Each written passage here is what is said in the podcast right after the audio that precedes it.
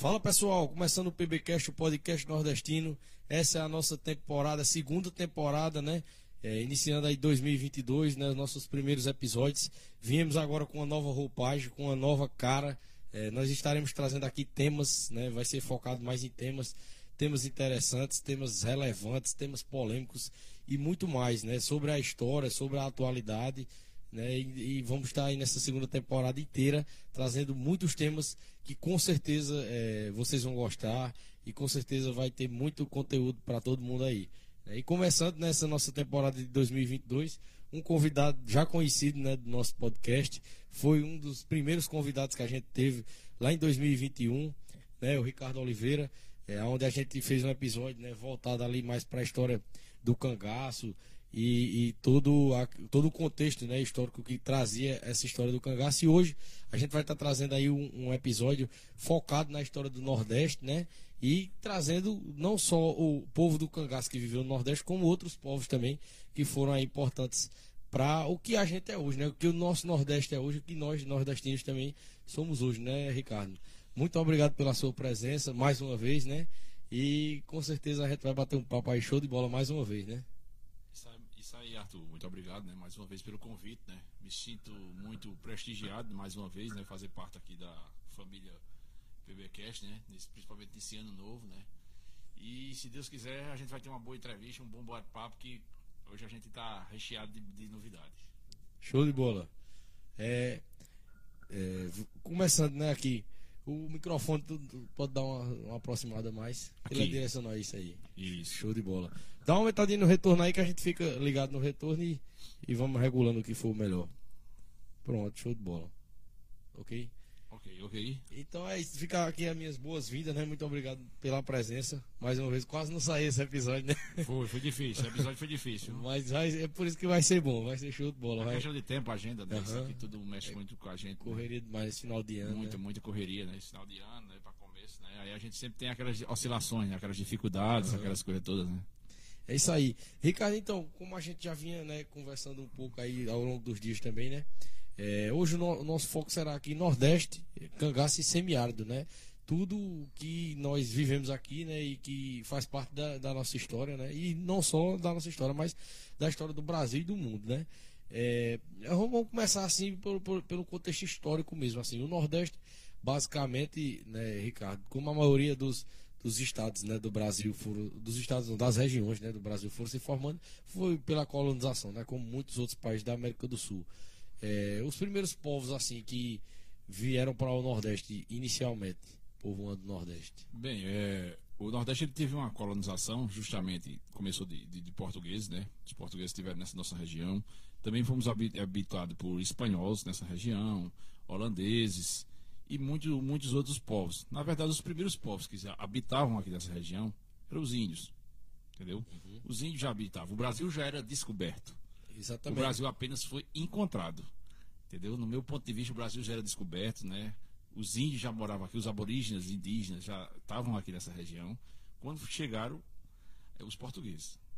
Ou seja, essa região nordestina foi a primeira região a ser explorada né, no Brasil, principalmente começando ali daquela região da Bahia.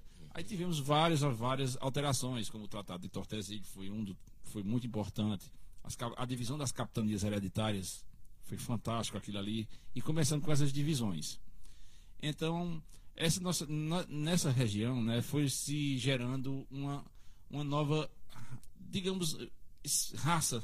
Novos povos. Novos né? povos uhum. naquela região. Misturado com o colonizador que vinha e o índio que já estava aqui, né? Justamente. Então a gente já tinha os índios, é, já tinha os chucurus, os cariris. Esses índios já habituavam, principalmente nessa região mais árida, mais semiárida.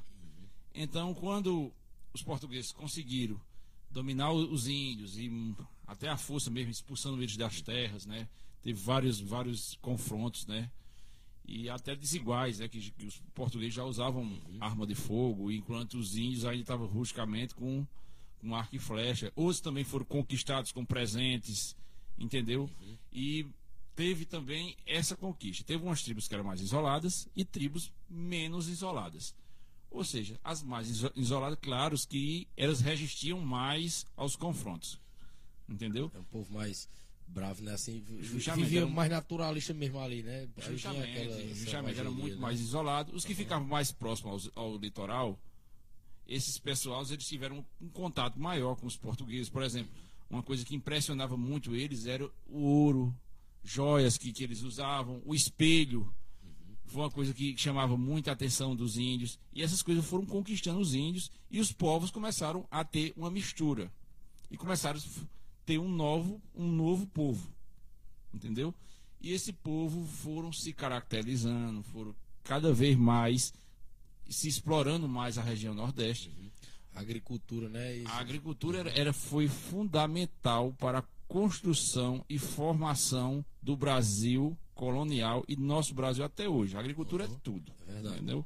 O agro ele, ele é muito forte. E é isso que eu queria, que, que eu queria enfatizar, que tipo, essa mistura né, do- dos povos foi, foi, se, foi se andando o tempo, foi se evoluindo o tempo e ge- gerando camponeses, né?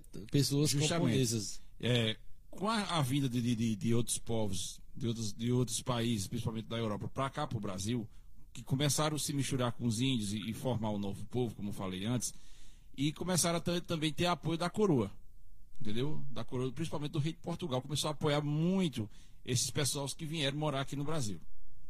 Ou seja, mas aí também trouxeram animais para cá, cavalo, trouxeram cavalo para cá, Ainda também era, Trouxeram- era um período né, de escravatura também, né? Depois que já. ainda estava se caminhando Ah, para um, um Aham. período escravocrata. Ainda estava se caminhando, né, quando o Brasil foi descoberto, aí teve aquela, aquela, aquele caminho para a gente poder até chegar nos escravos. Mas, enfim, os povos foram se misturando, os povos foram se desenvolvendo, vieram os escravos para cá, se misturaram cada vez mais. A gente mistificou muito o nosso povo, não temos uma definição de, de- de racial, como alguns países exigiam disso, que o Brasil era um país altamente mestiço, entendeu? E, assim, por ser um país mestiço, também deixou um povo muito forte. Era uma mistura de, de, de, de branco com negro e índio. Isso foi muito interessante, essa, essa, essa mistificação e essa mistura que o Brasil teve. Ou seja, quando começamos a explorar naquela região litorânica, principalmente vamos se basear aqui na Paraíba, onde a gente está, né? É, a gente teve, tivemos muito problema. Os portugueses, os primeiros portugueses, tiveram muitos problemas justamente com gado. O gado deu trabalho para danar. Por quê? Olha só. Os portugueses começaram a fazer grandes plantações de cana-de-açúcar e abacaxi e muitas, muitas outras plantas frutíficas, principalmente naquela parte do litoral. Eles trouxeram também muita coisa de fora pra cá. né? Trouxemos, Uhum. trouxeram. Se eu não me engano, se eu estiver errado, você me corrija. A algaroba né, é, uma, é uma árvore que foi trazida né, de fora, né? Eu ainda, é, justamente, Nordeste? eu ainda não tenho 100% da certeza da origem do agaroba. Entendeu? Eu ainda tenho essa dúvida né, da agaroba, de, da onde foi o país que realmente que veio. Entendeu? De- depois de outra oportunidade eu posso até explicar bem melhor a você. Mas aí, voltando a esse problema que tivemos, com, principalmente com o gado, por quê? Porque o gado estava invadindo as grandes plantações. Entendeu? As plantações de abacaxi, de cana-de-açúcar, estavam sendo muito invadidas pelos gados, porque naquela época não tinha divisória de terra, era minha terra, a tua não tinha. E ainda não existia a tecnologia do arame farpado, que era tecnologia para a época. O arame farpado, que era o aço, o ferro, Quando né? surgiu, é, o pessoal deve ter, né? Não, não era, não existia essa tecnologia ainda de construção de divisórias de seca, de cercas, perdão. Então, era chamada as terras de Maria. Três Marias, é, fulano ganhou uma Maria, o, é, Beltrano ganhou outra, um português ganhou outra, ganhou Eles outra. delimitavam como é, nessa época. Era tudo marcado com, com, como se diz, com um marco. Pintava um marco e dizia essa terra aqui é minha, o início, o começo, o fim. Havia conflito de terra nessas Com épocas. certeza, né? A gente já existe hoje com cerca, né? Hoje em dia, com tudo no mundo ainda. É, imagine naquela época. imagine só, o gado de fulano invadindo a plantação de Beltrano. Uhum. Aí o que aconteceu? É, os, os fazendeiros da época, portugueses que estavam aqui, mandaram uma carta para o rei, dizendo assim, que os animais estavam invadindo muito, muito as plantações, que não tinham condição de ele estar ali de vigia dia à noite, não tinham condições. Então, o que eles queriam, o quê? Queriam fazer es- explorar mais terras. E eles chamavam, após o litoral, é interessante que eles chamavam que tudo era sertões. Como A- o a Nordeste. parte que não tinha é, a- o mar. O mar. Aham. Após o mar eram os sertões. Tudo era os sertões, que era aquele imensidão de mata virgem. Imagine como era bonito, né? Como era aquela matona virgem, né? E aquela mata começou a ser derrubada E explorada. e explorada justamente para fazer plantação e fazer pasto para o gado. Ou seja, o rei disse a famosa frase: explorem 10 léguas após o litoral. Olha só, 10 léguas após o litoral. Uma légua tem 6 quilômetros. Então, imagine só, faça esse cálculo, que eu sou bem ruim de matemática, você vai fazer esse cálculo aí. Explore 10 léguas após o litoral. Então, foi isso que aconteceu. Essa parte aí é só pra gado. O resto que vinha pra cá. Para criação de bovino, a, a criação, perdão, de bovino, de caprino, tudo. E nesse tempo ainda como faltava explorar, explorar muitas terras, né? Justamente. Eu eles nem imaginavam o tanto de, de imensidão de de, terras terras que que, tinha, né? Por isso que ele Justamente. falou é, quantas léguas ele 10 léguas dez após o léguas, litoral. Mas é légua com força que pra Justamente. né? E conseguimos, exploramos tanto que conseguimos chegar até São João do Cariri. Olha só como é interessante. De João Pessoa conseguimos chegar até São João do Cariri, Que é a cidade mais. que é considerada uma das cidades mais antigas é da Paraíba. Essa, essa e- pesquisa eu fiz, é a mais antiga da Paraíba. Da Paraíba. É, e, sim. se eu não me engano, do Brasil, São João do Cariri, eu acho que está entre a quinta cidade. Olha só. Se eu não me tiver enganado, né? Depois alguém estiver assistindo aí, me corrija. E é algo até que a gente já chegou a comentar da outra vez, né? Que é, a velhice não é sinônimo de, de desenvolvimento, né? Porque Justamente. a- até hoje é uma cidade bem pequena, né? Justamente. Mas por que foi até São João do Cariri? Porque eles vinham seguindo os rios, principalmente o rio Paraíba, que cortava aquela região, o rio eh, Taperuá, que corta aquela região. Eu passo embaixo ali daquela ponte, Justamente. né? Imagina só, de João Pessoa, que era a capital na época, chegaram até. Até. Chegaram até São João do Cariri. Seguindo Ou a seja, água, né? seguindo a água, seguindo os rios. Que era o mais importante, era seguir os rios. Ou seja, preste bem atenção que eu estou lhe falando. É, São João do Cariri passou a ter uma importância muito grande na Paraíba, passou a ter fórum, delegacia, e ser uma cidade até então desenvolvida, até o momento. Porque só tinha poucas cidades ali, aí depois se gerou o Brejo também começou a ser explorado, ali aquela região do Brejo, Areia, Solane, Bananeiras, Araras, aquela região veio também começou a ser explorada, mas São João do Cariri bem primeira. Ou seja, o que aconteceu? É, eles não sabiam que os sertões era seco. Eles não tinham a ideia que os cariris era seco. Que ainda não era chamado de cariri. Entendeu? Continuaram. Continuaram. Quando tiveram a primeira estiagem, passaram um ano bom, dois anos, três anos, quatro anos, cinco anos, não sei dizer quanto tempo bons eles passaram. Quando eles tiveram a primeira seca, a primeira estiagem, porque geograficamente já estavam em outra região. Hoje a gente chama de Cariri, aquela região chamada de Cariri, que é a região nossa daqui de Monteiro é chamada de Cariri. Isso. Cariri significa pequena ilha verde, que habitua, habitava quem? Os índios cariris. Entendeu? Por isso que é chamado Cariri. E, e se eu não me engano, o Cariri é paraibano, né? Ele tem dois, como se fosse né, o Cariri ocidental, se eu não me engano, né? É, É. o Cariri ocidental e o oriental. A- esse- o ocidental é aqui onde a gente tá, né? É, Exato. Monteiro, Paraíba, é mais essa parte. E tem aquela parte de Juazeirinho ali que é Cariri também, né? Também, também. É, também. É, essa parte também é de- denominada Cariri, né? Vizinho a região chamada Seridó, que é ali. Cabaceiras ali, né? Cabaceiras é Cariri. Cariri é muito grande. Rojão. Que é uma parte, é uma parte de terra que chove mais um pouco.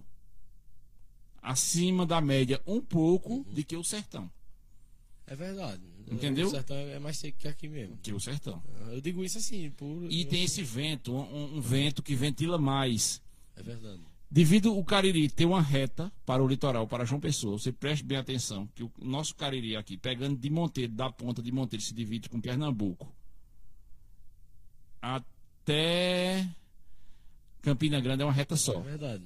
E de Campina a João Pessoa é outra reta.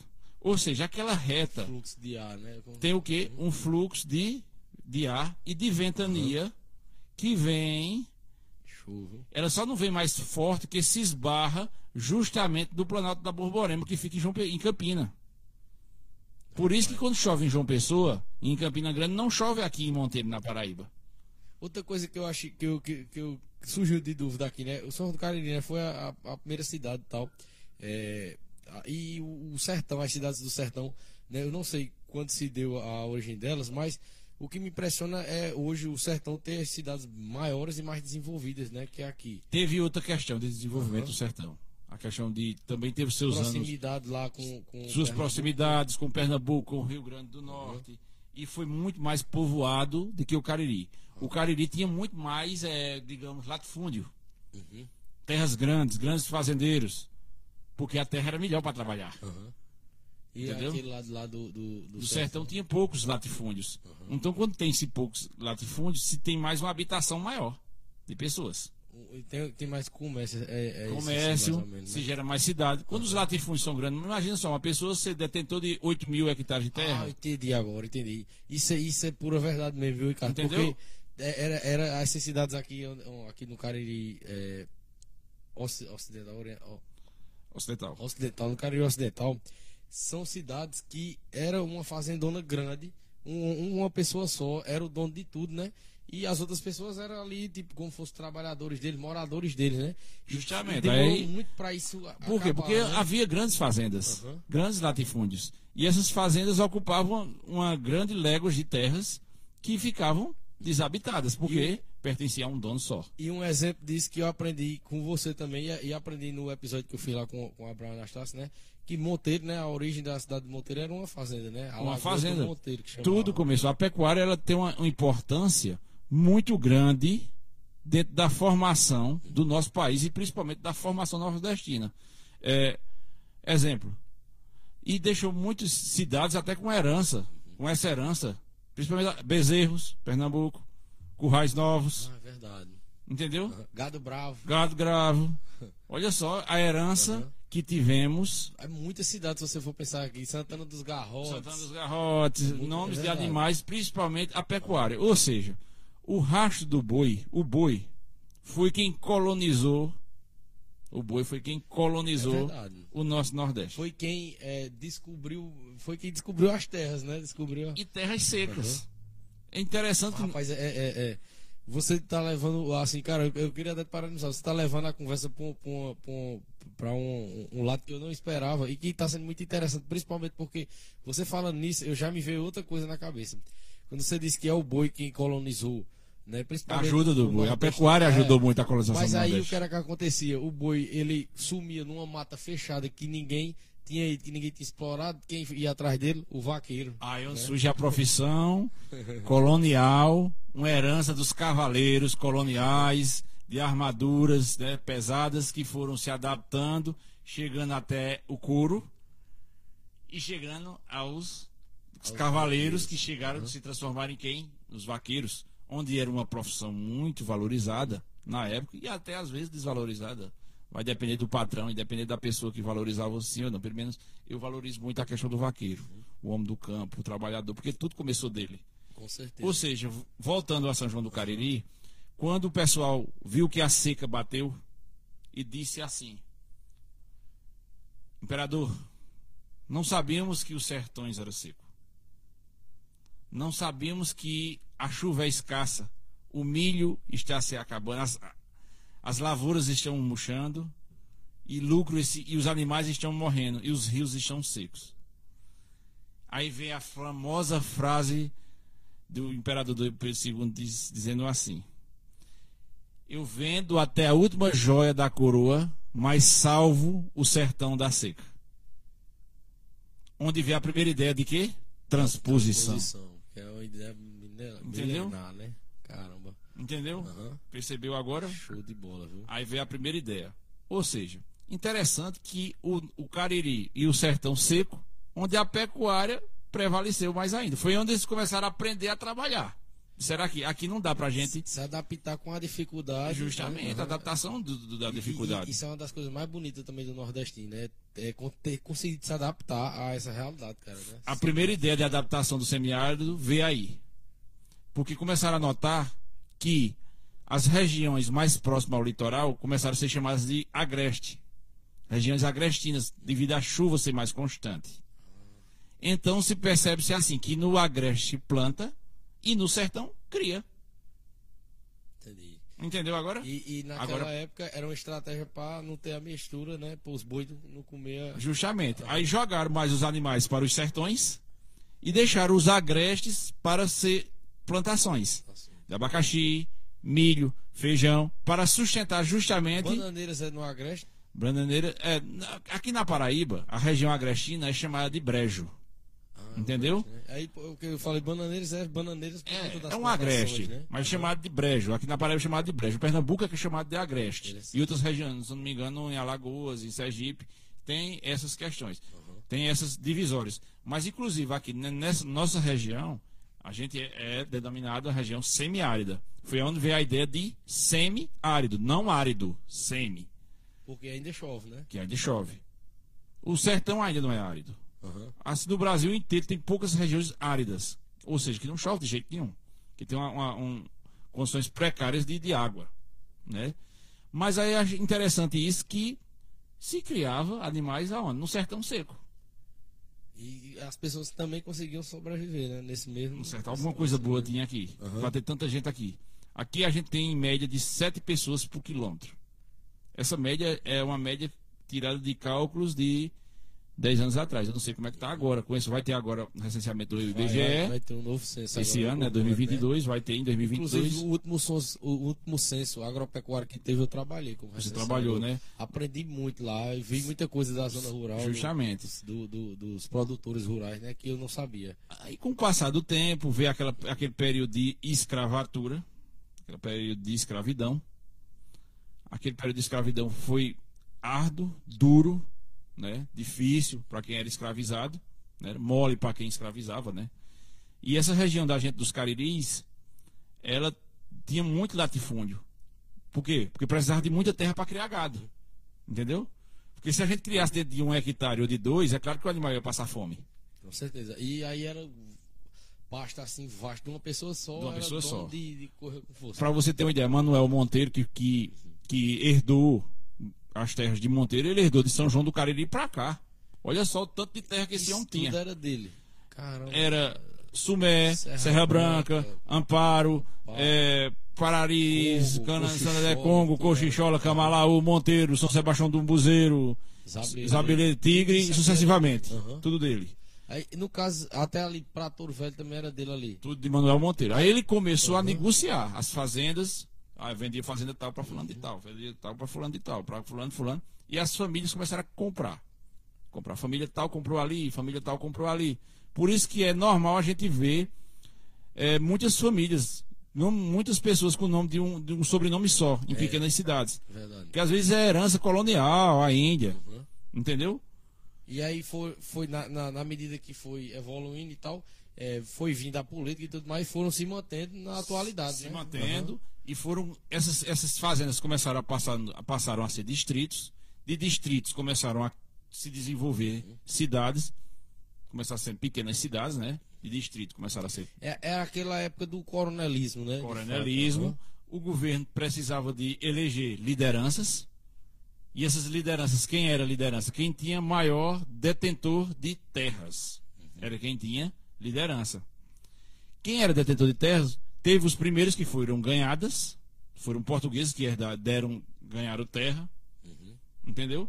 E esses portugueses começaram a vender terras a outros e a outros povos, como eu já disse a você, já teve espanhol, entendeu? Nessa região da gente, já teve francês, Quando, quando você fala do, falou também dos holandeses, né? Holandeses. Eu, eu só me lembra muito, né, o que aconteceu em Pernambuco, né? Que a de Pombal. Hou- Houve a revolta, não foi? lá do- Revolta e Marquês de Pombal. E aquele povo era, era na sua essência ali campo- camponeses, né? Que se revoltaram e expulsaram o, tiveram apoios, né? tudo tem um Uhum. apoio político, né? Tiveram um apoio político para ter aquela expulsão, né? Que a gente queria um povo mais original, né? Por mais portugueses. Eles acreditavam que esse povo era um povo mais oportunista, que queriam mudar a história um pouco, puxar mais para eles, né? né? Holandeses, é, veio veio muitos outros povos, tent- veio arriscar, né? Tentar. Ou seja, a, escrava, a, a- a escravatura teve vários tipos de exploração para construções de igrejas, construções de cidade, a importância da escravatura infelizmente foi, foi, foi grande, né? Era a força, era uma coisa forçada, mas teve as, os escravos ajudaram muito a Foi construir construído muita coisa, muita né? coisa, né? Com muito sangue, com muita tortura, que, é absurdo aquilo ali, mas infelizmente a gente demorou. A gente passou 380 anos aqui no Brasil com escravatura. Isso é, uma, isso é um absurdo, né? Imagina Nossa. quantas vidas foram ceifadas. Crianças, né? Imagina, né? Era muita maldade, né? Então, justamente. É, Era, é, daí você tirando animais tratados como pior do que bicho, né? Era pior do que E, bicho. justamente, esses povos começaram a se desenvolver. Depois do- da abolição dos escravos, esses povos começaram cada vez mais a se misturar. Negro com branco, com descendente de português, com índio. Os índios também dessa região se acabaram, se acabaram se mudando para outras regiões. É tanto que hoje, a- se a gente for ver na Paraíba, por exemplo, se for resgatar, são poucos lugares que ainda tem ainda uma preservação de uma cultura indígena, né? Tem, aqui, de uma aqui, população indígena. aqui né? na Paraíba, se eu não me engano, só que eu conheço, né? Aqui na Paraíba, na região de Rio Tinto. Baía da Traição por ali. Por né? ali é Aham, Baía da Traição. também, é, justamente. aí Baía da Traição. Já aqui no Pernambuco, recentemente, eu, eu uma viagem que fiz até pesqueira, é, me deparei com uma tribo aqui em Vila de Simples, os Chucurus, que fica aqui a, a- aqui a 80 quilômetros de Monteiro. No caso, isso aí são chucurus, não sucurus. Não, é não, justamente, Chucurus, é um Chucurus. Ficaram aqui, Chucurus ficaram aqui. Sucurus foi outra tribo que existiu. Tá? Eu ainda não estou apto ainda a falar de tribo ainda dessa parte, Entendi, entendeu? entendi. Eu tenho uma, mais uma especialidade mais um pouco em convivência semiária e cangaço, mas essa parte indígena a gente ainda vamos prolongar, apesar que estava um pouco fora do nosso contexto, mas já, o, mas o papo é bom, porque né? Acabou entrando. É porque sobre a questão dos sucurus, né? É muito falado na história lá de Sumé, até para todo mundo lá da cidade. Essa questão que era a origem também dos, além dos cariris, né? Os Justamente sucurus também, também. Ah, Teve uma Eu creio que os sucurus eles não tem mais, são, foram extintos mesmo. E existe essa tem aqui tribo. essa região, Chucurus. É sucurus também eles? Então São, eles são região, descendentes. são deles. descendentes que Aham. ficam aqui em Vila de Cima, Ah, pertencente à pesqueira. Entendeu? E, e aquele povoado que tem ali, que é depois de Sumé, que chama Sucuru, é por causa disso também, né? Que O eles rio Sucuru. lá. Ah, por causa do rio. Do rio Sucuru. Aham, Entendeu? interessante. Ali em Sumé é aquela questão do rio. Entendi, entendi. Tá me compreendendo? Aham. Aqui, ali em Sumé é aquela questão do rio Sucuru, entendeu? Que deságua no rio Paraíba. São rios afluentes. Que nem o rio Taperoá, que deságua lá em, em- em São João do Cariri, que vem de Peru- Taperoá, que é o rio Taperoá, que deságua no rio Paraíba, que desce lá no mar. Interessante isso, né? Vai descer lá no mar. Mas voltando aos povos. Os povos começaram a a, a se de- desenvolverem, acabou a escravidão e o pessoal precisava se virar. Outros iam trabalhar em grandes fazendas, viravam vaqueiros, outros viravam funcionários de fazenda, lavradores. Às vezes conseguiriam comprar até uma terrinha, pequenos donos de terra. E veio uma fase, que foi a fase do cangaço aqui no Nordeste. O cangaço su- surgiu, justamente como a gente já falou em outras ocasiões, devido vários fatores que fez a formação do cangaço. Tem vários olhares para o cangaço, várias visões para o cangaço. Tem uma visão banditista, que, que, que era bandidos para algumas pessoas, outros, para outras pessoas eram bandidos sociais, para outras pessoas eram heróis. Entendeu? Para outros era ruim, mas também fazia coisa boa. né? Justamente. Ou seja, o cangaço já foi outro movimento, um, um movimento totalmente contra as regras e a lei imposta, ali da... imposta pelos estados, entendeu? Imposta pelos estados já foi uma lei diferente. Você considera como assim um, um dos inícios no- do, não, é, do submundo mesmo no Brasil? Né? Hoje, claro que é uma coisa muito mais grave, né? Hoje são, o, o, se eu for falar de criminosos, são pessoas altamente periculosas e, né, e pesadas e tudo mais. Mas é, você acha que isso aí possa ter sido uma origem de tudo? Ué, o cangaço foi a origem do, do, do- do banditismo no Brasil. Uhum.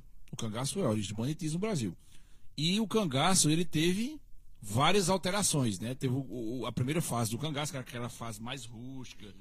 Os cangaceiros se trajavam de uma forma mais rústica, mais, digamos, diferente, né? E teve aquela fase que. a fase lampiônica do cangaço. Que o cangaço ganhou mais estéticas, né? Que a gente até já falou disso no outro episódio, né? A gente já falou da questão de estética no cangaço. Com O certeza. cangaço começou a ganhar. É, Mas eu queria até frisar uma coisa: o que você quiser repetir, pode ficar à vontade. Para mim será um prazer ouvir novamente. justamente. E agora Obrigado. a gente tem mais gente agora que vai que vai estar vendo isso aí, viu? Justamente. Aí, com, com essa formação que a gente teve de, de, de, de- de terras, de semiárido, de cangaceiros, né? Já tinham, os índios já começaram a enfraquecer mais, já vieram um povo mais mestiço, que era misturado de, de índio com negro, com branco, e fizeram aquela mistura. E nasceu esse homem forte, esse homem sertanejo, esse homem esse homem preparado para conviver num ambiente seco, Corajoso, né? corajoso. Era um homem leigo, o homem nordestino do semiárido, ele era um homem leigo, claro. Por que não? Porque o acesso às políticas públicas, principalmente estudantis, era muito pouco. A parte letrada era muito pouca. E, É, e antigamente exi- existia também um preconceito com a educação, né?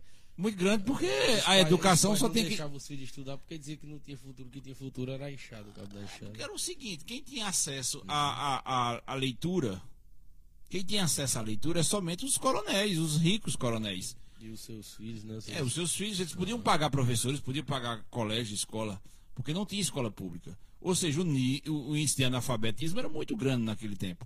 Então, aquele tempo também já a gente sofreu com, com grandes impactos, impactos de biomas, impactos de, de- de seca.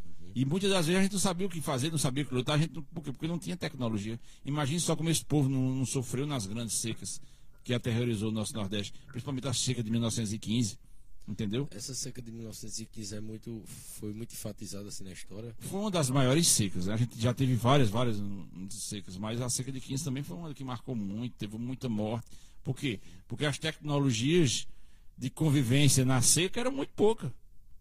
Entendeu? E um, e um povo que eu, que eu assim, eu, eu acho, né, que eh, desenvolveu muita forma de, de, de conviver, né, e de sobreviver foi o- o- os cangaceiros, né? Porque eles não ficavam fixos, né? E muitas vezes eu acho que muitas famílias perderam até assim, foram dizimadas totalmente nas secas porque viviam em lugares fixos, né? E, e ali não conseguia se adaptar mais, não conseguia É, mais. E assim, você viver em lugar fixo também tem a questão do apego, né? Tem aquela questão do apego, da sua terrinha que foi, com- foi batalhada e construída com muito esforço, comprada com muito esforço, né? E às vezes você se apegava àquele lugar acreditando que vinha anos melhores de seca. E, e anos melhores de inverno, né? Que é aquela seca ia embora. Os cangaceiros, eles tinham uma, uma forma de se locomoverem, né? De canto a canto. E eles começaram a saquear as grandes fazendas, que foram até fazendas coloniais, que foram construídas nesse período colonial, nesse período que o Brasil estava se desenvolvendo. E os cangaceiros se formou um no- um novo movimento. Esse movimento passou a ser muito forte, uma- um movimento totalmente.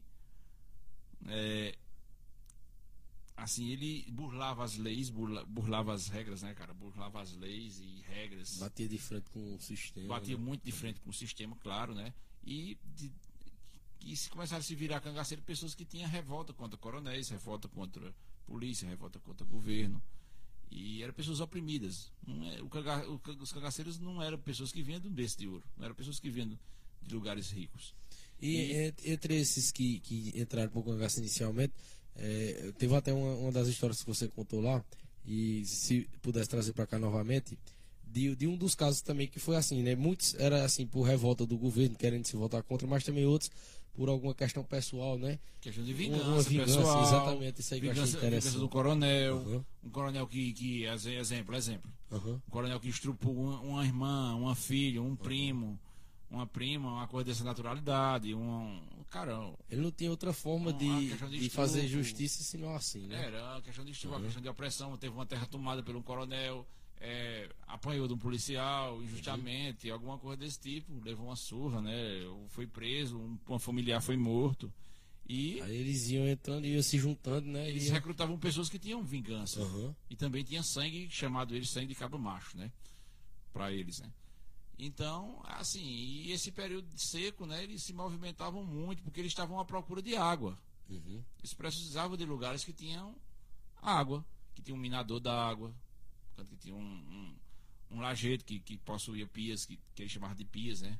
Onde se Aqueles as pequenos águas re- reservatórios, né? reservatórios, ele precisava de água.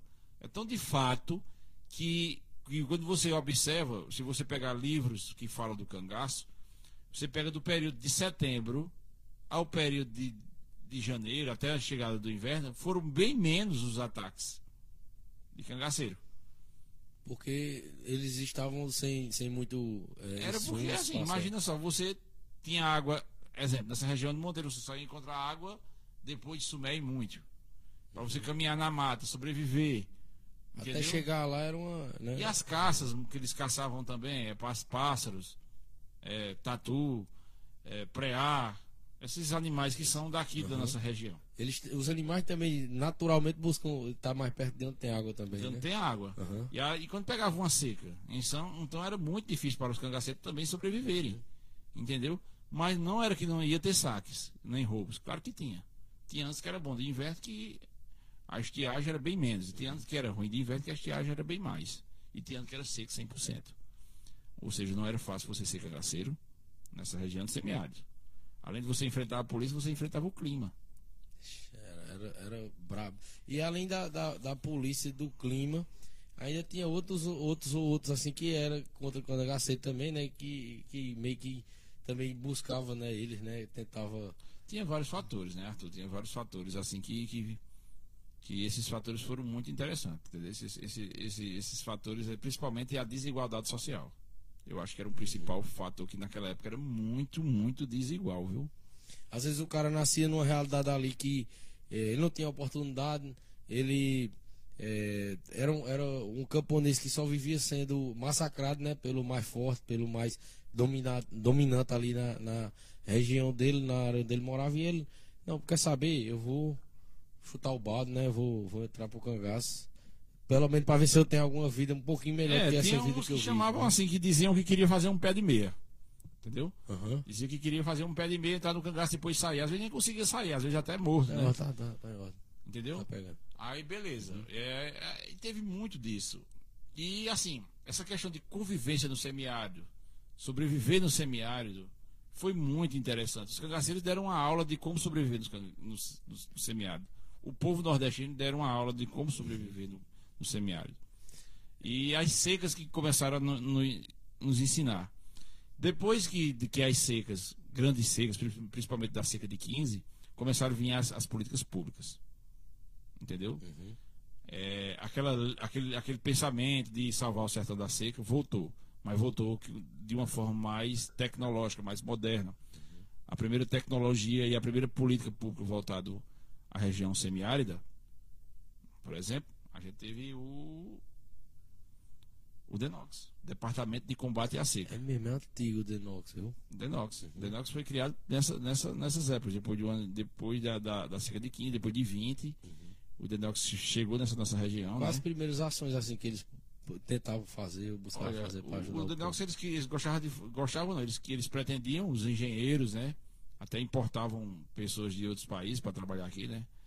Eles, eles construíram, era trabalhar com a construção de barramentos, de barragens. Ah, barraja- barramentos de pequenos riachos, de córregos, né?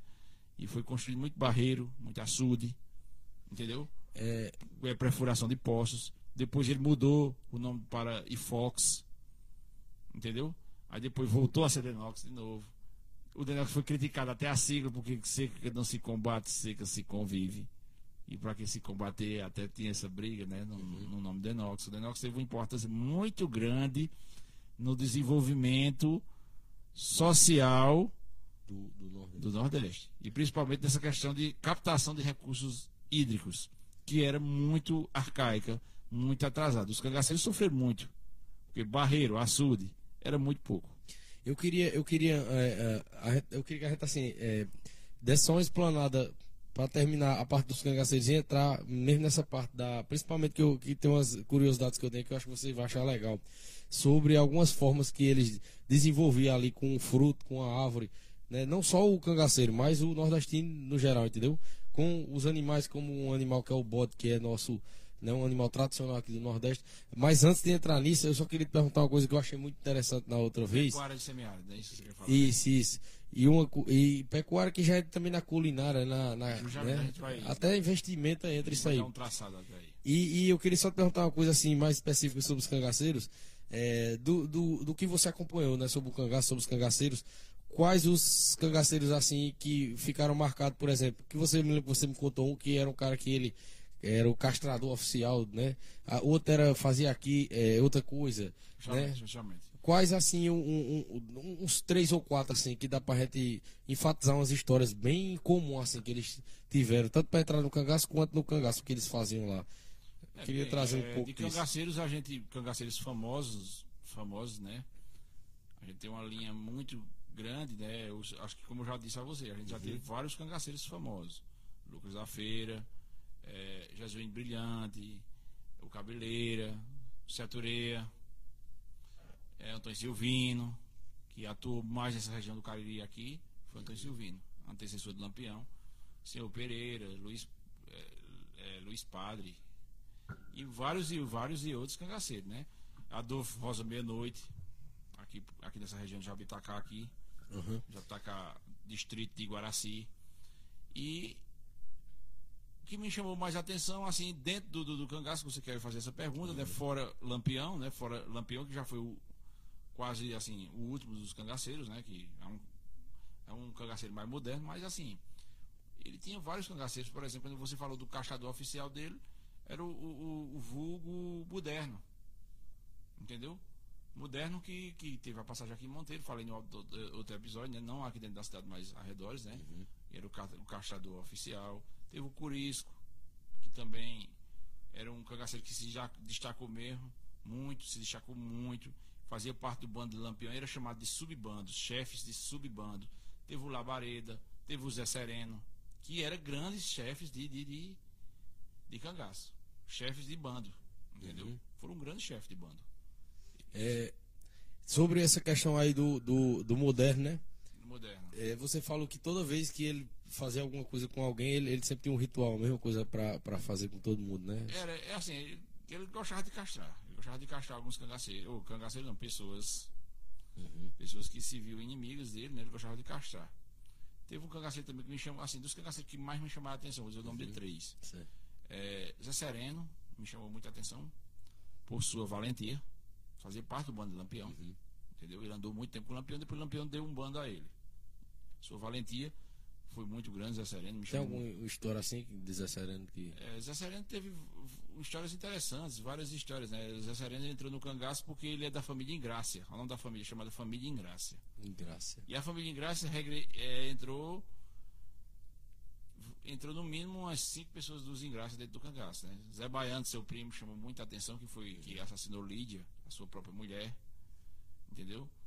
Chamou muita atenção esse Zé Baiano. E Zé Sereno também, quando ele entrou no cangaço, como você perguntou, algum, algum fato curioso?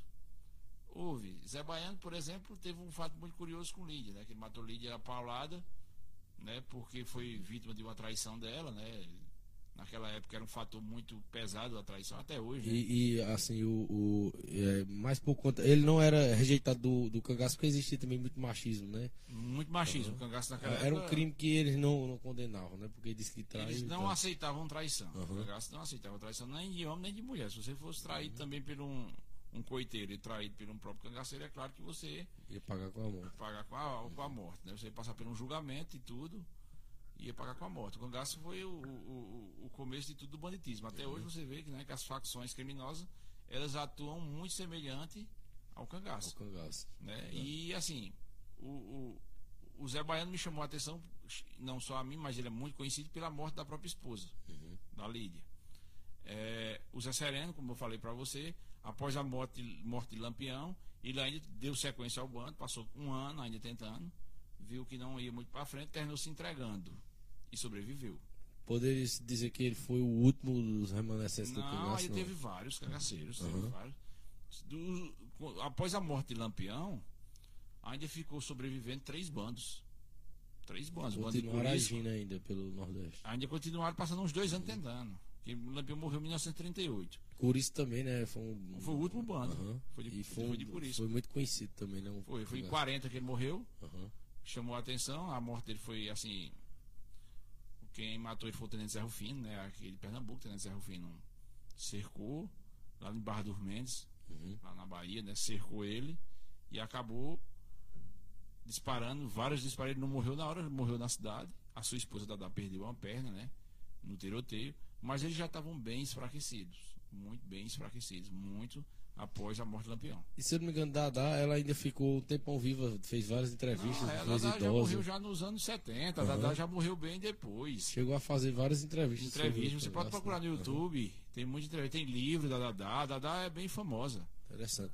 Aí, pronto, outra questão, só para dar explanada rápida sobre os cangaceiros. Fora essa questão do, né, de alguns cangaceiros específicos e, e que chamavam a atenção por ser de uma forma específica, de fazer uma coisa ali impressionante, uma coisa né, muito cruel e tal. Teve também as questões dos fatos que aconteceram, né? Que como um dos fatos mais marcantes, não só na história do cangaço, mas na história do Nordeste, o massacre da Fazenda Patos, né? A chacina, né? Chamou a atenção. Da Fazenda por isso, né? Patos. Por isso assassinou seis pessoas de uma família só, né? Por vingança da morte de Lampião. Porque dizia que aquela família foi a família que entregou o Lampião. Mas, Era um, um não vaqueiro, né? Era? Que estava acusando. Era, eles acusaram a família Ventura, Aham. Que era propriedade da família, era propriedade da fazenda Patos. Eles é, um- uma pessoa deu uma informação a Curisco, né, dizendo que quem tinha entregado o Lampião à polícia foi a família Ventura. E na verdade não foi. Ele matou seis pessoas inocentes. Também chamou muita atenção isso. Curisco era um cangaceiro muito perverso. E se eu não me engano, nesse, nesse fato aí, né, pelo que eu vi, ele deixou uma criança só viva para sair contando o que viu, né? Deixou a criança viva porque a sua esposa, Dadá, o protegeu. Duas crianças protegeu. Ah. Disse, não, esses aqui, os meninos, pelo amor de Deus. Entendeu? Não mata os meninos. Diga ela ter ainda piedade, né? Era, era como você vê, era uma época muito ardente, era muito pesado conviver naquele tempo. Uhum. Entendeu? Era muito difícil. E para encerrar essa parte do cangaço, é, é, é, Ricardo, só aquela parte né, da, da mulher no cangaço, né? Que foi o Lampião quem, quem introduziu as mulheres no cangaço e que antes dele ninguém aceitava, dizia que não era para colocar, né? É bem interessante. Antes, Uhum. antes de, da entrada das mulheres. Antes não, não era permitido mulheres entrarem no cangaço. Não era. Depois do ano de 1928, 30, 1930 para frente, ali que foi quando Maria Bonita entrou no cangaço, foi que começou a. a- Ele teve que aceitar a mulher dos outros, né? Os outros aceitaram a mulher dele. Uhum. É, Entendeu? é, é, que foi que nem ele disse, né? Se eu quebrei minha palavra, foi até que você chegou. Justamente, ele disse assim: chegou, reuniu o bando, porque os cangaceiros tinham mulheres, mas as mulheres ficavam em alguma fazenda, escondidas, isoladas. Por exemplo, Dadá já vivia com Curisco há um bastante tempo. Mas ele, ele não, não ia com ele, né? Não Ele- andavam com ele. Ele reuniu o bando e disse: a partir de hoje vocês podem cagarem e mijarem no meu chapéu. Que eu quebrei a minha palavra e trouxe uma mulher aqui pra dentro do bando. Eles falavam dessa forma, eu tô Uhum.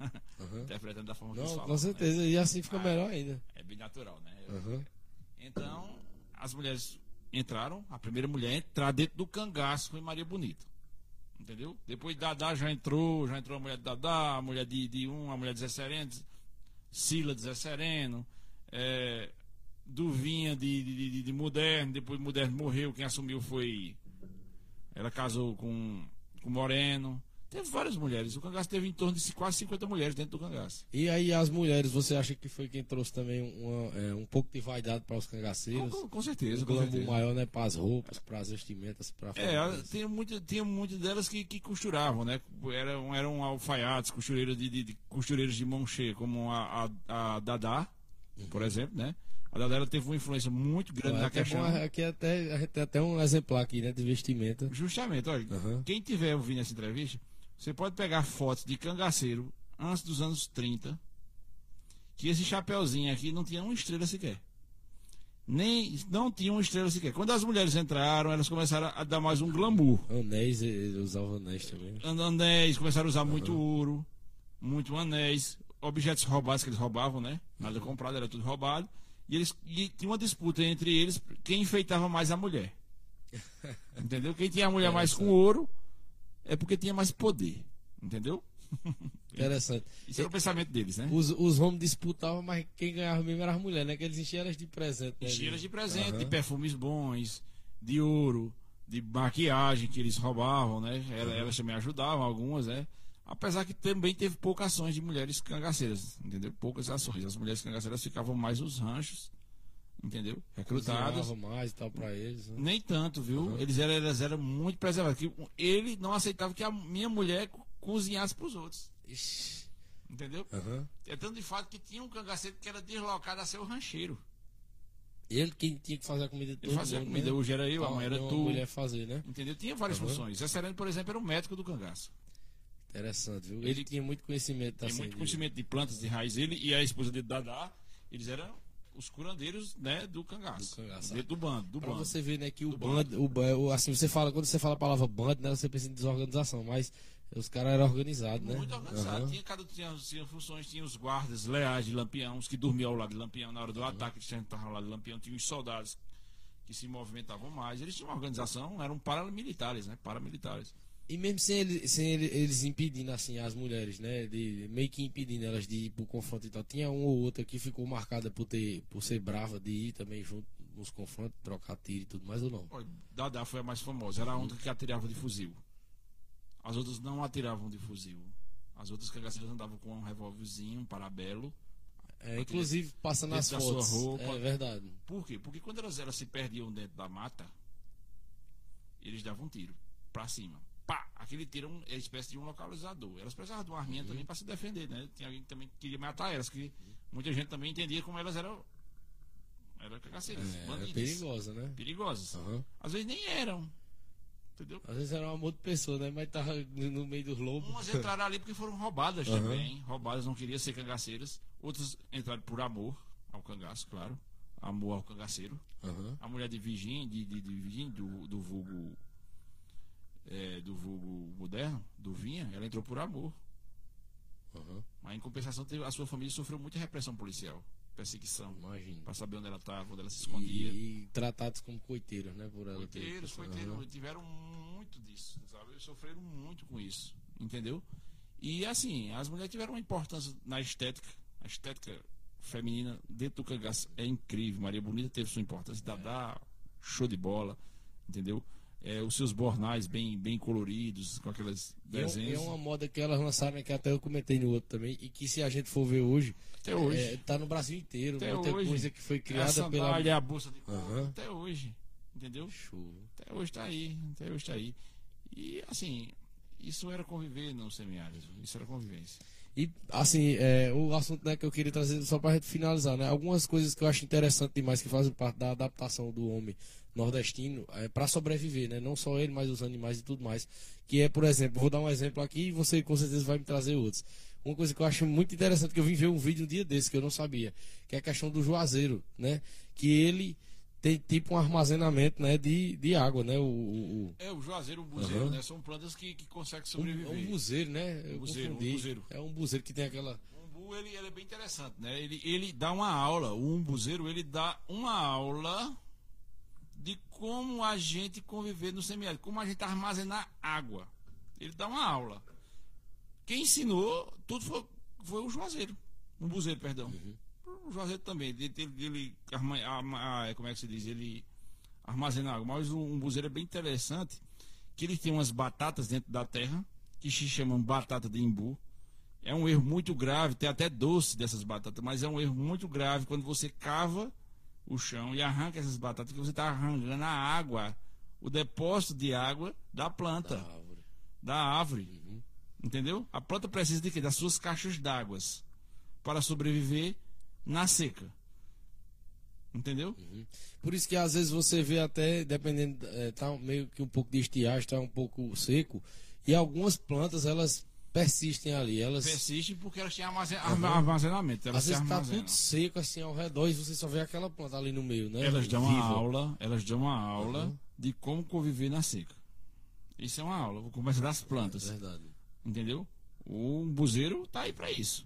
Talvez até o primeiro, os primeiros agricultores lá atrás que pensaram em fazer reservatório aprenderam com a planta, né? Talvez, né? Não sei, mas A- talvez, a- né? Também a agricultura é uma prática muito antiga. Ele viu ali, né? ó, que se um, se um pé de um buzeiro, ele, ele, ele armazena água, vamos, vamos criar um jeito de armazenar também, Essas né? tecnologias sim, de armazenamento. Foi aí onde, como eu digo a você, o, o, o Denox tá aí para isso. O Denox construiu, por exemplo, a maior obra do, do, do, eu acho, do Caixanhão. A maior obra do Denox em Fortaleza. O maior açude do, do mundo. A outra coisa que eu queria trazer interessante também, que é o animal, o bode, né? Que é um animal resistente à seca, né?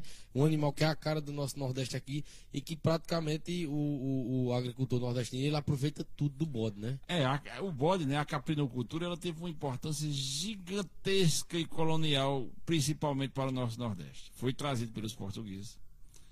Essa raça veio, raças que que era SRD, sem raça definida, trouxeram para cá. Essas raças começaram a se caracterizar cada vez nessa região e se tornaram raças nativas. Quem criava cabra naquele tempo era pobre. Quem tirava leite de, de cabra somente as mulheres e um pobre. O pobre não podia ter uma vaca, tinha uma cabra. Mas mal sabia eles que a cabra era um animal muito importante para conviver numa região árida, semiárida. Porque ele sabia se alimentar de plantas nativas, de plantas difíceis que nenhum outro animal comia, só quem comia eles. Esse animal começou a ter uma importância gigantesca. A criação de cabras foi fantástica. Começou a ter um des desenvolvimento e começou a gerar-se uma pergunta: por que criar cabras? Esse por que criar cabras é fantástico. Eu gosto muito de debater esse tema de caprinocultura, porque esse tema é um tema muito rico. Uhum. Entendeu?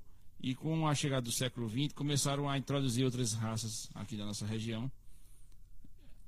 Acreditavam que a natividade, que a, o animal nativo não tinha uma, uma grande importância comercial, tanto de leite como de carcaças, e começamos a importar um animal que veio da Índia.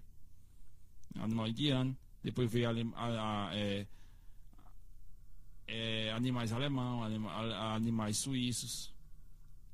Tudo dentro da caprinocultura. Começaram a introduzir aqui. Uhum. Muitos deram errado entendeu? Trouxeram animal de, de região fria para cá, não deram errado. Começaram a fazer os cruzamentos, não deu certo. E outros dão certo, que até estão sobrevivendo até hoje, né? A gente tem algumas raças importadas, que eu costumo chamar assim. A Saane, a raça importada, a Nubiana, o Boé, o Pardalpino, o Parte Suíço, entendeu? As raças mais nordestinas, aqui as raças mais nordestina tem o nome de canidé, cariri, mochotó. São raças mais resistentes, mas são um animal mais esquio, às vezes mais curto, um animal mais fino, mais pouco leite. E um, é interessante. Mas aí às vezes não agrada, né? A, não agrada, só cortando o que você vai falar, às vezes não agrada ao, ao agronegócio, aos olhos do comerciante, né? E termina importando raças, outras raças, e às vezes até não tendo uma durabilidade de vida, porque aqui é uma região quente e árida, né? É, o que eu falo também, mantendo essa, é, sobre essa questão do bode, é se você sabe alguma coisa sobre essa questão de como eles fizeram para desenvolver, né? Por exemplo, porque tá, até o couro é aproveitado. E o que eu acho interessante assim, como é que, que se tem alguma história por trás, por exemplo, da, da buchada, da, desses, desses comidas, Bem, entendeu? Assim, quando, como a gente começou a trazer animais indianos, africanos, né, por exemplo, a gente deve muito aos escravos essa questão. Uhum. Os escravos foi que tiveram a ideia de fazer um, quê? uma buchada de bode. É uma, é uma em uma ideia escrava. A pomonha, a canjica, comida de milho, vem da onde? Uhum. Vem dos escravos. É, cozinhar o que? Uma macaxeira, um mocotó, uma galinha de capoeira, isso é coisa de escravo. Que trouxe lá da África para cá. Uhum. Os europeus não trouxeram essa parte pra gente. Entendeu? É aí, e essa herança se denominou muito aqui no Nordeste.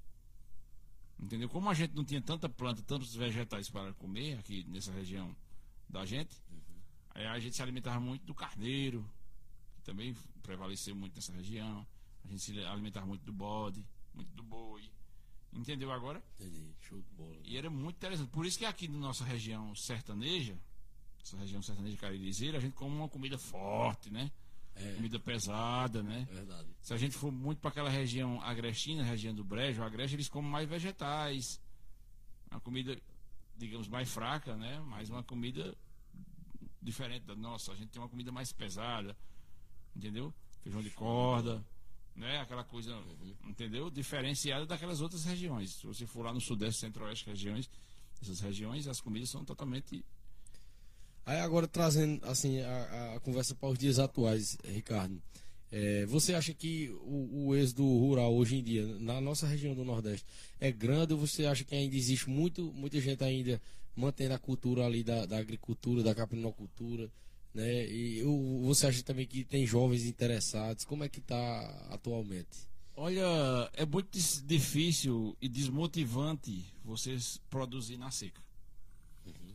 A mídia, por muito tempo, mostrou que a gente não tinha produção nenhuma no nosso Só Nordeste. mostrou coisa ruim, né? Também. Só mostrava uhum. coisa ruim e teve uma evasão muito grande nordestina e do campo para os grandes centros. Uhum. Nos anos 50, 60, 70, 80, 90, teve uma migração pesadíssima para a região sul, uhum. sudeste e centro-oeste. Os nordestinos tiveram que se deslocar muito, abandonar suas terras e irem para para essa região, para essas regiões.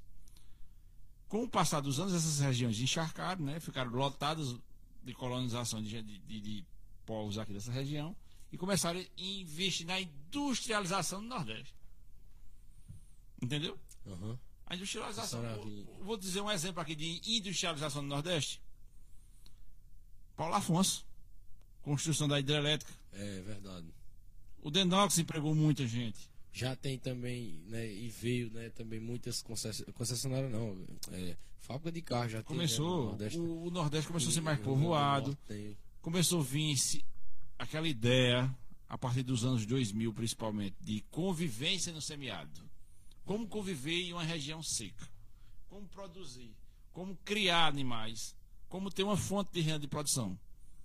Começamos a perceber que as grandes propriedades, os grandes centros, aquelas grandes propriedades não eram viáveis. Entendeu? Era viável a gente, a gente investir no animal certo, investir no animal certo, no elemento certo, para tudo dar certo. Por quê? Porque a gente, exemplo, a gente trouxe a vaca holandesa, cara, para cá. Deu certo, deu, mas ela tem um índice de desenvolvimento de mortalidade gigantesco, comparado ao animal que é da nossa região, como o animal pedure, que até é, naquela região do Piauí tem um anima, eles, eles conservam os primeiros animais que ainda veio para o Brasil, que é o pedure curraleiro que é um animal pequeno. É um animal pequeno, com 400 quilos no máximo, de dentro de 250 a 400 quilos. E não é agradável para o agronegócio. É um animal pequeno, mas é um animal que come pouco e se torna resistente nessa região.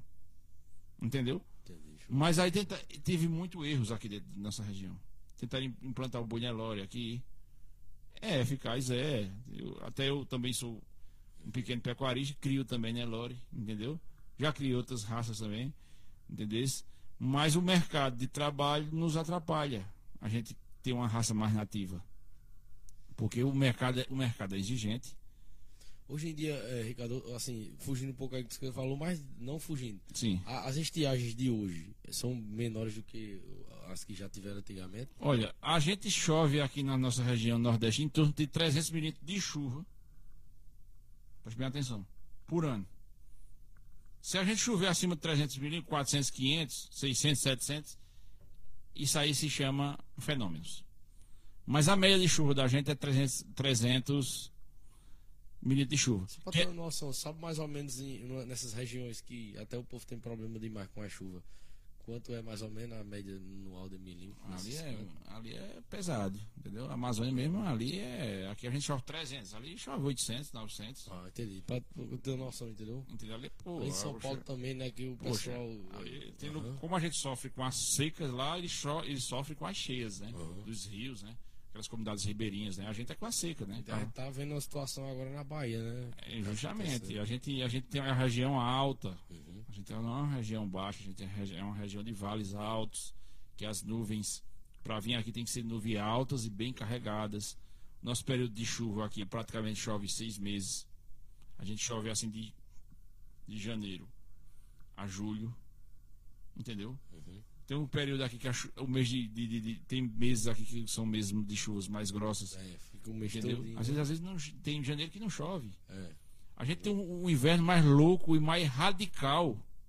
Louco e radical que existe. A gente, como eu disse a você, como a gente chove 300 milímetros, mas a questão da gente aqui, a gente ch- chove a mesma, a mesma média de. Paris. Paris chove em torno de 300 milímetros por ano. Aham. Aí a gente tem dois problemas aqui na frente de Paris, que é a evaporização por causa do sol. Lá não evapora tanta água, porque lá está perto mais dos ar, árticos, são regiões frias, Uhum. né? Aquela região da É França é fria. E as, as águas evaporam menos, aqui evaporam bem mais. E também a gente tem, com tanto construções de barramento, a gente ainda temos ainda uma carência, necessidade de ter mais açudes, barragens, poços. As águas da gente também tem a tecnologia de poços artesianos, que, que é extrair, extrair água do subsolo. Isso é uma tecnologia. Isso ajudou muito, certamente. As cisternas. Com certeza, a cisterna também. E as cisternas cisternas. é o que você só vê no Nordeste, né? No. Nordeste, porque a gente Aham. precisa de água. E água potável. Porque quando chove, aquela água vai para onde? Aquele monte de água que está caindo. Aí tem gente que tem uma propriedade rural que não tem um barreiro. Não tem uma cisterna. Uhum. Quando passa uma sequinha, já, perde, já fica É, você está se apertando porque você não tem Aham. muito. E, aí, e o incentivo é pouco para essa construção. Tem, tem também, né, que foi criado depois as barragens subterrâneas, né? Que já é feito Também, também, para também. não ter essa É evaporação. uma tecnologia, Aham. tecnologia fantástica, é uma tecnologia de construção fantástica. Mas aí como a gente começou a observar, a gente começou a observar, Arthur, que as grandes secas, por exemplo, da seca de 2012, ela ensinou muito ao produtor rural nordestino como se se comportar na seca. Entendeu? Eu sou filho de agricultor nato. Meu avô era agricultor, meu bisavô era agricultor, meu avô era agricultor, meu pai era agricultor, eu sou agricultor. Está me compreendendo? Ou seja, olha só o tanto que minha família já sofreu com secas. E também já ganhou também com estiagem. Mas sofreu bem mais do que ganhou bem. E de geração para geração, cada um foi pegando uma dificuldade diferente, foi passando por uma fase diferente. Justamente, entendeu? Justamente. É muito interessante esse fator. E eu sempre costumo dizer: você gosta do semiárido, eu amo. Aqui tem uma fonte de produção fantástica. Aqui a gente pode passar um ano inteiro sem chover. Uma chuva equivalente a 8 milímetros de chuva. 8 milímetros de chuva nessa nossa região. É equivalente daqui a 7, 8 dias. Está tudo verdinho. É, isso é uma coisa muito bonita que Não, tem aqui também. O poder né? de regeneração uhum. da caatinga é incrível. É ligeiro demais, é verdade. Esse bioma aqui é fantástico. A pessoa faz uma viagem hoje para uma pessoa, pode estar tá tudo seco. Você passa lá 4, 5 dias, chuva, deu uns 3 chuvas aqui, quando você volta já está diferente, né? Choveu agora, recentemente agora, Foi, choveu. Já tá, já tudo. Já oito dias depois, uhum. você já viu o matinho crescendo. Se der mais outra chuva, o matinho deu, vai crescer deu mais. duas, três chuvas fortes. Assim, é, eu não sei nem quantos milímetros foi, né? Uhum. Mas foi uma chuvinha muito é boa. Mas é um bioma interessante. É né? um bioma que, que tá uhum. ali morto, que todo mundo acha que tá morto, mas ele não tá. Ele tá vivo dentro da terra, ele tá entrando. Só a caatinga que é assim. E, e é, você falando disso também, assim, é, é, da caatinga, dessa, dessa especificidade, eu lembrei de um episódio também que a gente teve do, do podcast nordestino, com o Robson Araújo, que ele é especialista em animais silvestres da caatinga, né? E ele disse Sim. que existe animal que só existe aqui no, na Caatinga. Em nenhum lugar do mundo mais existe. Eu acredito entendeu? que, o exemplo, aqui, o, o, Por isso nosso, que tem que ter preservação. Nosso né? macaquinho, aqui, o, o soim. Uhum. A gente chama de soim, saguim, né? Soim, saguim, tem gente que. É um macaco. E só tem nessa nossa região. Só na Caatinga, né? Hum. Ele disse que tem espécie de cobra, dentro de outros animais essa... que só tem aqui. É por causa do bioma, né? Uhum. Como, assim, tem espécies que sabem sobreviver em locais secos. Como uhum. tem um boi que sobrevive em local seco. Por exemplo, a gente tem algumas raças que também foram importadas de locais secos. As raças que foram importadas de local seco, elas sobrevivem mais aqui. A gente tem uma raça muito boa, Guzerá. Buzerá. Gu. Guzerá, ela, ela veio da Índia, uhum. de uma região semiárida. Entendeu? Uhum. A gente temos o Cindy, que veio, um animal semelhante ao Nelore, mas é baixinho, vermelho, baixinho. Uhum.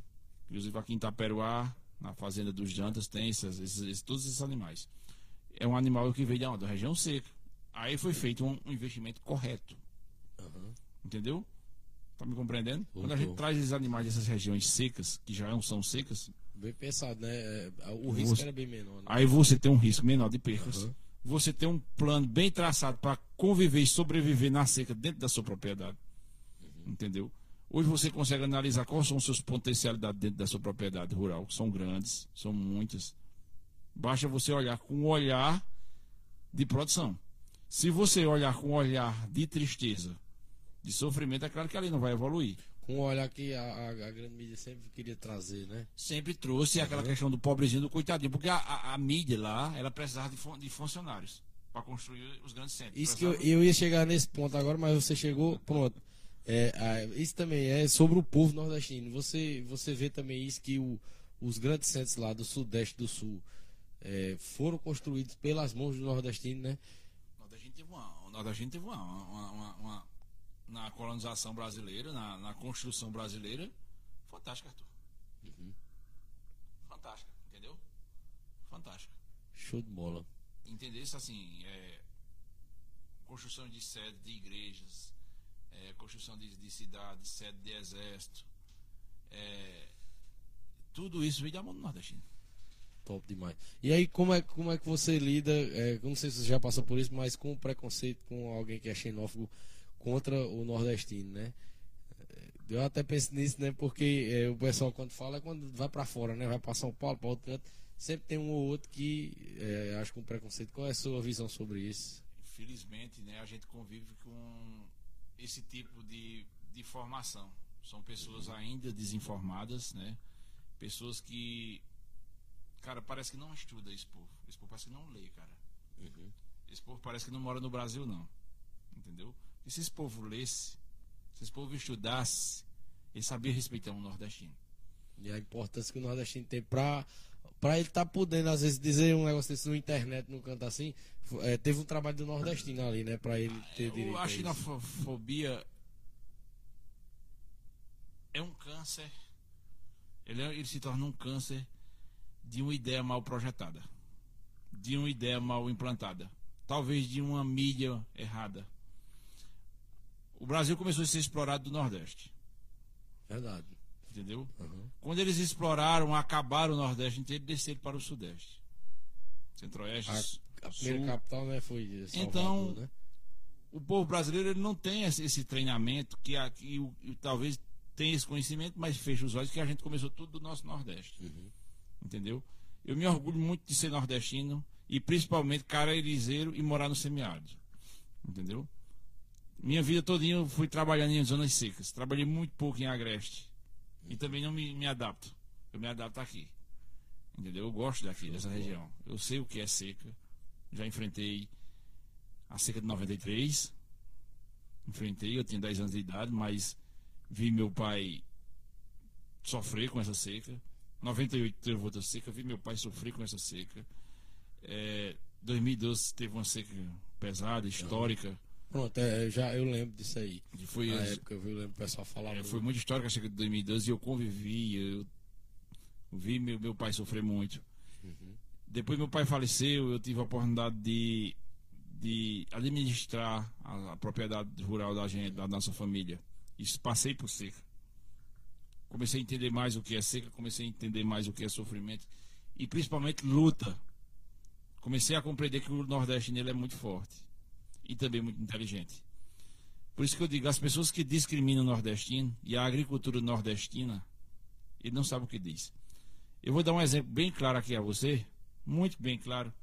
E essa palavra sempre eu costumo usar onde eu passo e digo assim: quando o campo não planta, a cidade não janta. Show de bola, cara. E já me deparei com pessoas que diziam assim que o Nordeste não produzia. ah, tu mora no canto seco que não produz. Entendeu? Porque aqui a gente tem dois tipos de nordestino: o nordestino agrestino do litoral, entendeu? E o nordestino do, do sertão, aquele sertanejo mais pesado. E o próprio nordestino lá, da, lá do litoral, o agreste, ele discrimina a gente. Às tá? vezes é ele mesmo quem, quem passa a ele é ideia é errada com a gente de fora. Ele né? é tenocêntrico uhum. com a gente aqui.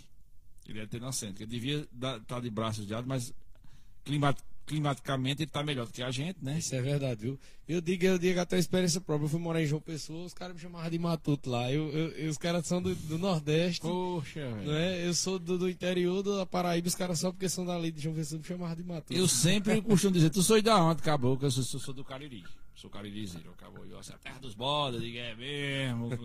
sou do Cariri, terra de cangaceiro, né? Terra de caba resistente, caba forte. E a agricultura, como eu digo a você, quando ela, aqui no Nordeste, por exemplo, se a gente chegar na padaria, a gente tem o quê? O queijo. Tu acha que a gente vai importar queijo lá de João Pessoa, é?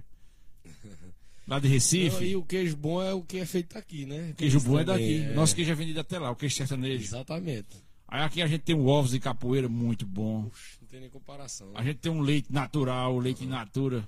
E entendeu? a diferença da galinha de capoeira para um frango de, de supermercado também, né? Muito diferente. A gente temos ainda por incrível que pareça, muita plantação de verduras, de fruta. A fruticultura ela ocupa apenas 4% do semiárido.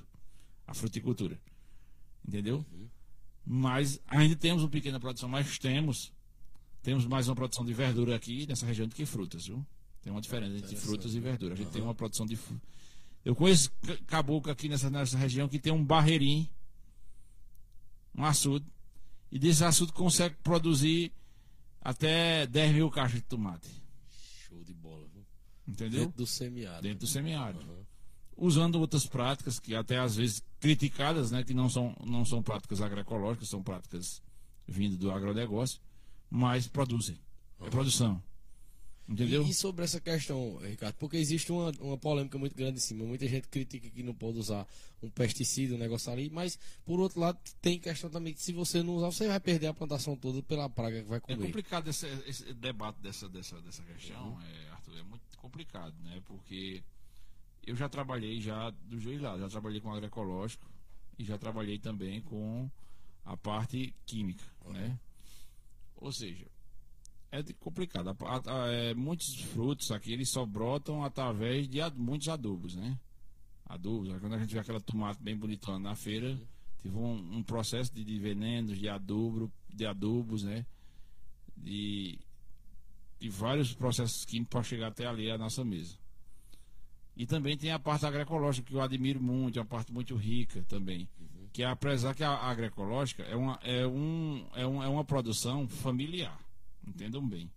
A agroecologia é uma produção familiar, não é uma produção de grande escala. Entendeu? Entendi. A agricultura que é, que é feita Ela- aqui é a ela faz agricultura ali- familiar. Ela faz a subsistência. Da família E e, o- da, re- da casa. Ele vem entendeu? também na feira ali. Você né? tem ali aquele seu milhinho sem veneno, você tem aquela tomatezinha, que é a tomatezinha já cereja, já o- sem veneno. Você Já tem- o, o outro é mais adequado pra coisa vasta. De, de Vastas. Aham, Entendeu? É eu- onde eu estudo a questão do agronegócio dentro do semiárido. entendi. Entendeu? Essa parte aí é o agronegócio dentro do semiárido. Quando a gente tem um- uma agricultura, como a, como, como a gente fala, é, como a gente tem um agroecológico, por exemplo, é uma agricultura para a subsistência da nossa família. A gente tem aquele milhozinho sadio que a gente planta no nosso terreiro, um girimunzinho que é uma abobrazinha sadia que a gente planta no nosso, no nosso quintal da nossa casa, num sítio. Ali não tem veneno nenhum, entendeu? Aqui é- ali é plantado de uma forma de uma forma, de uma escala, não uma grande escala, mas uma pequena escala que serve para manter a família. E eu conheço muita família que planta E vende também. e, e- e armazena, outros vendem, armazena em casa, milho de um ano para outro, e ali faz um xerém, ali faz um cuscuz, faz um fubá, Esse feijão também, né? Feijão muito bom. E ali ele traz uma subsistência para a própria família. Por isso que a agricultura nordestina é uma agricultura denominada de agricultura familiar. Entendeu? Não é uma agricultura de grande escala de produção.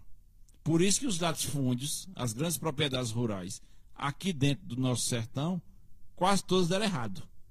Quase, quase todas quebraram. Porque eles queriam produzir em grande escala. E Conseguiam até em anos de chuva, anos de bons de inverno até conseguiam. Entendeu? Mas em anos de pequeno não conseguiam. Entendeu? E conseguiu apenas o quê? Uma, uma produção para a nossa família. Show de bola. Então, Ricardo, é, mais uma vez, né, eu queria te agradecer né, por mais esse episódio aqui. Quase não saía, né? Foi correria, a gente marcou. E a correria minha, a correria dele também, mas graças a Deus deu certo, né? A gente teve esse encontro. Foi muito bom, cara. Foi muito Obrigado, melhor do que o obrigado. outro. Eu tinha que fazer de novo um episódio com você de novo, pra gente fazer mais completo, entendeu? Corrigir alguns erros aqui do entrevistador mesmo, que eu atrapalhei muito da outra vez. Eu saí, eu tava muito inexperiente ainda, interrompi né, e tal. a gente E Estamos foi show de bola, Hoje cara. a gente trabalhou uma, uma, uma questão mais técnica, né? A gente se aprofundamos mais na parte técnica, né? Eu me admirei, cara. Você tem um conhecimento do caramba, viu? É, eu também sou e consultor rural, né? Show. Dou consultoria na área de, de produção, é, produção no semiárido. Aham. Sou especialista em semiárido, Show de bola. entendeu? Não me levem para trabalhar lá pro lado do sul, sudeste, não. Quem quiser me contratar para trabalhar nessa região, eu não estou apto. Estou apto para mostrar como se produz numa, numa região seca. Bola. Entendeu? No semiárido eu estou apto, né?